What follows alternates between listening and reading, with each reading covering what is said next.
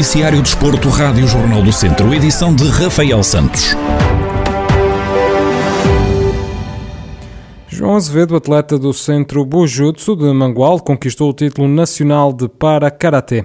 Depois de se ter sagrado vice-campeão europeu, o jovem atleta mangualdense conquistou o título nacional.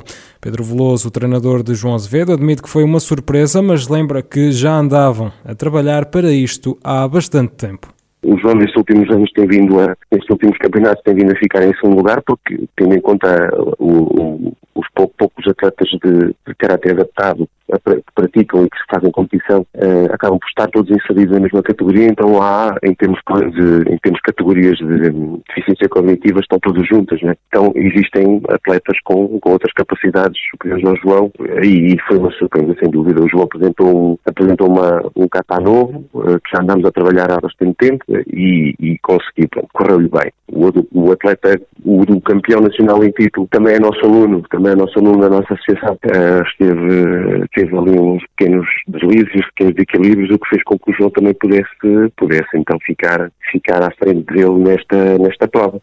Até ao momento, o balanço da temporada é positivo, mas Pedro Veloso acredita que João Azevedo pode ainda alcançar outras conquistas.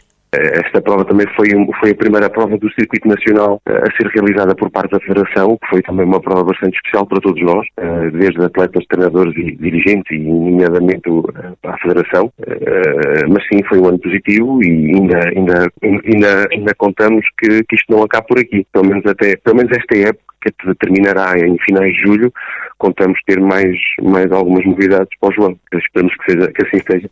Pedro Veloso, treinador de João Azevedo, atleta do Centro Bujutsu de Mangualde, que se sagrou campeão nacional de para-karatê. No futsal feminino, o fim de semana foi de final da Taça Distrital.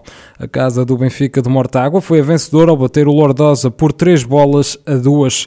Em declarações exclusivas à Rádio Jornal do Centro, Steve Matos, treinador da equipa de Mortágua, faz análise ao jogo e admite que conseguiram cumprir mais um objetivo. Nós já sabíamos que ia ser um jogo, é um jogo complicado, porque também sabíamos que, o Lourdes também pronto, podia ganhar, apesar de ser em formato de campeonato, calhou na última jornada sermos as duas equipas que podiam, podiam conquistar a, a taça, mas nós entramos muito bem, conseguimos fazer logo um gol, logo no primeiro, primeiro lance do jogo fazemos um, um golo, e isso também tranquilizou um bocadinho a nossa equipa, e acabamos por fazer um, um bom jogo. Ficámos a 3-0, depois na, na, na, segunda parte acabamos por sofrer dois golos, mas, mas o jogo manteve-se sempre mais ou menos controlado. Tínhamos como objetivo ganhar esta, esta taça. Pronto, e concretizámos esse objetivo. Apesar das adversidades causadas pela pandemia da Covid-19, Steve Matos faz um balanço positivo da temporada e explica porquê em termos gerais foi uma época muito complicada, não é? como para todas as equipas por causa desta situação da pandemia, mas, mas o balanço é positivo, claramente positivo, conseguimos chegar à Final Four no, no, campeonato, também era um objetivo, e, e, ganhar a taça, que era outro objetivo, e conseguimos, conseguimos, e conseguimos com que a maior parte das jogadoras se mantivessem, que nesta fase da pandemia houve muita equipa que também perdeu algumas atletas, como nós também perdemos, mas conseguimos manter o núcleo, o núcleo da equipa, e isso foi mais importante também. Steve Matos, treinador da Casa do Benfica de Mortágua, a equipa que venceu a taça distrital de futsal feminino depois de vencer o Lordosa por 3-2 no último jogo oficial da temporada. Os atletas de ténis de mesa do Mundão conquistaram dois títulos no Campeonato Nacional de Pares e Pares Mistos. A competição realizou-se em Muselos, Santa Maria da Feira.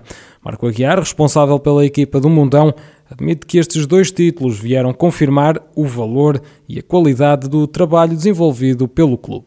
É um balanço extremamente positivo. Este, estes dois títulos vêm confirmar aquilo que, que temos vindo a mostrar ao longo desta, desta época, ao nível, ao nível da formação, onde já tínhamos conseguido também o Campeonato Nacional de Equipas. Foi o confirmar do, do valor do, e da qualidade do trabalho tem sido feito na, na formação de, de Mundão. Uh, esta prova acabou por, por coroar uh, de novo uh, os, os sub-10, mas isto é um trabalho que, que, se estende a praticamente todos os escalões, uma vez que todos mostraram e, e realizaram uma, prova, uma prova excelente.